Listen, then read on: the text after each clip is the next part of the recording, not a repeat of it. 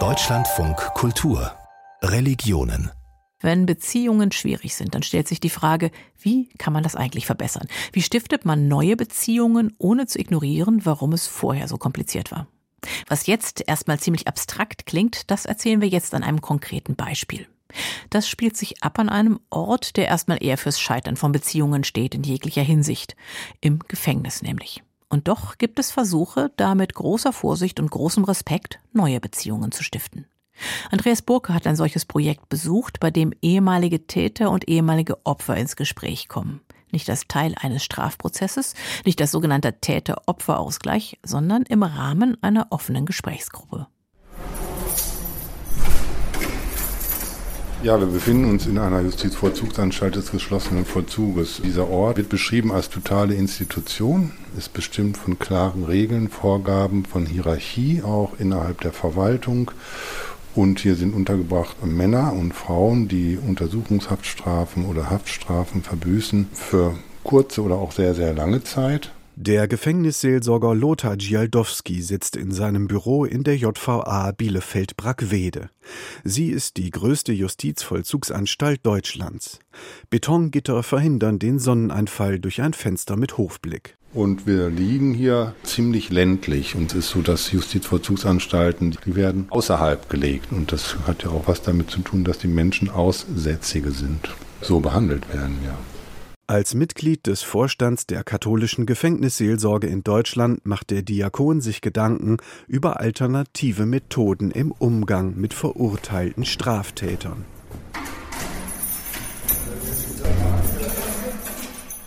Manche Gefangene verbringen 23 Stunden am Tag in ihrer Zelle. Da zu sitzen und das mehrere Jahre, das ist schon richtig Strafe. Also das ist kein Urlaub da. Sagt Stefan Exner, grauer Bart, zurückgekämmte Haare. Er hat so einen Haftraum während eines Gefängnisbesuchs betreten, als Teilnehmer eines Täter-Opfer-Kreises. Ich bin 57 Jahre alt, von Beruf bin ich Berufskraftfahrer und lange, lange Jahre auf dem Bau gearbeitet. Stefan Exnor wurde Opfer eines Gewaltverbrechens, weil er einer Frau in Todesangst geholfen hat. Wenn man Hilferufe hört, dann muss man hin und helfen. Geht gar nicht anders. Also ich bin von da oben aus dem Wald gekommen, da stand das Fahrzeug der Frau, der hatte die gestoppt und der hatte sie am Hals und würgte. Und sie schrie panisch um Hilfe. Ich habe erstmal gebrüllt, laut, ich komme, damit sie irgendwie wusste, dass Hilfe naht.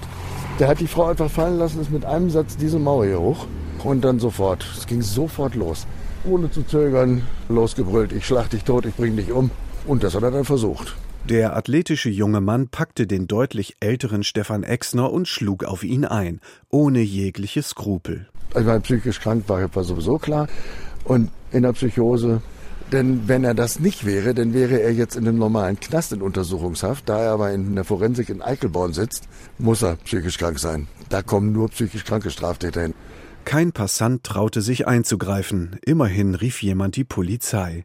Unterdessen gingen die Schläge weiter. Bis dann endlich die Polizei auftauchte mit drei Streifenwagen, auch junge, kräftige Kerle, haben sich auf diesen Täter gestürzt und hatten massive Probleme, bis sie da Handschellen dran hatten. Zwei Jahre nach dieser furchtbaren Erfahrung bekam Stefan Exner eine Einladung der JVA Bielefeld-Brackwede zur Teilnahme an einem Täter-Opferkreis zusammen mit vier weiteren Gewaltopfern. Einer der Täter war sehr beeindruckt von Stefan Exners Geschichte. Auch, dass er so Zivilcourage gezeigt hat und der Frau geholfen hat, seinen Namen möchte der Häftling nicht nennen. Über seine kriminelle Karriere spricht er lieber anonym. Was bin ich für einer? Ja, ähm, ja, hier in dem Kontext natürlich bin ich vor allen Dingen Täter. Täter, der gerade seine Haftstrafe absetzt. Genau. Was soll ich sonst sagen, wenn ich nach mehreren schweren Straftaten ist doch klar, dass ich auch äh, Großteil Täter bin. Stefan Exner hingegen hatte nie Kontakt zum deutschen Justizwesen, bis er eingeladen wurde, am Täter-Opfer-Kreis teilzunehmen. Ich hatte einfach ganz spontan sofort gesagt, ja, mache ich. Das ist wahrscheinlich eine so seltene Gelegenheit, dass man als Opfer die Chance hat, mit einem Täter zu sprechen. Gott sei Dank nicht mit meinem eigenen Täter. In der Vorbereitungsphase fanden vier Sitzungen außerhalb der Haftanstalt statt, an denen fünf Personen teilnahmen, die Betroffene einer Gewalttat geworden waren. Zu dem eigentlichen Täter-Opfer-Kreis kam es dann hinter hohen Mauern und verschlossenen Türen in einem Saal, der sonst als Gottesdienstraum dient. Für den anonymen Häftling war die Begegnung mit Betroffenen eine völlig neue Erfahrung. Nie zuvor war er so direkt mit den Konsequenzen von Straftaten konfrontiert gewesen. Auch mit dem, was man angerichtet hat. Ne? Und wenn ich jetzt darüber erzähle, merke ich das auch schon wieder. Äh, ja, es ist nicht schön. Ne? Der erste Täter-Opfer-Kreis in einem deutschen Gefängnis wurde im Jahr 2016 in der Justizvollzugsanstalt Oldenburg durchgeführt. Als nächstes ermöglichte die JVA Bielefeld-Brackwede eine solche Erfahrung. Hallo. Hallo.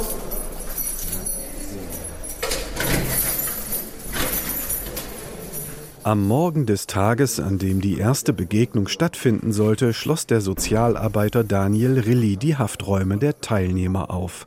Er traf auf einen, der weinend und zitternd hinter der Tür stand und sagte, ich habe die ganze Nacht nicht geschlafen, weil ich der hatte Angst davor, den, den Menschen der anderen Seite zu begegnen, seine Geschichte zu erzählen und dass er so wie er ist dann auch nicht in Ordnung ist.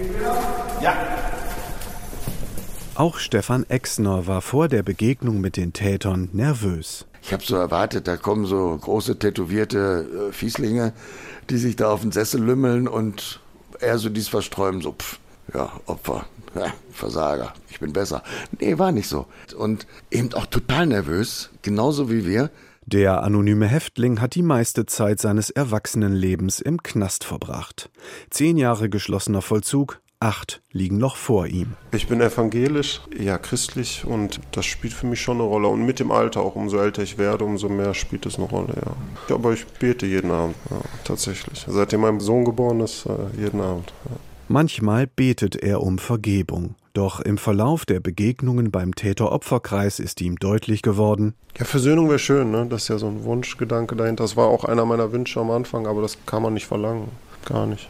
Auch Stefan Exner bezeichnet sich als Christ. Versöhnung, ja, das ist ein ganz wichtiges Wort und ist für mich auch wichtig, denn wenn ich mich mit dieser Situation nicht irgendwann versöhne oder aussöhne, dann würde mich das sicherlich bis ans Ende meines Lebens begleiten. Die Täter erzählten einer nach dem anderen von ihren Verbrechen.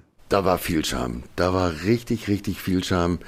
Der eine, ein bulliger Typ, Glatze, schöner Bart, der konnte er es gar nicht erzählen, weil er sich nicht überwinden konnte und hat geweint wie ein Schlosshund. Das war schon, puh, wo du gedacht hast, ey. Und der dann erzählt hat, dass er äh, nach einer Auseinandersetzung seine schwangere Frau erstochen hat. Nicht nur einfach erstochen, er hat die abgemetzelt. Der hat sich mehr als geschämt. Und das war bei den anderen auch so. Ja, die haben sich total geschämt für das, was sie getan haben. Als Religionspädagoge weiß Diakon Lothar Gialdowski, wie aufschlussreich es für Täter sein kann, wenn ihnen die Konsequenzen ihres Handelns vor Augen geführt werden. Aber auch für die Betroffenen öffnet sich ein neuer Blick auf ihre Erfahrung. Ein Täter-Opfer-Kontakt kann zum gegenseitigen Verstehen beitragen. Das heißt, es trägt dazu bei, dass das Opfer versucht oder eine Bereitschaft zeigt, zu verstehen, warum der Täter so gehandelt hat. Und das kann dazu führen, dass ich als Opfer einen anderen Umgang damit finde.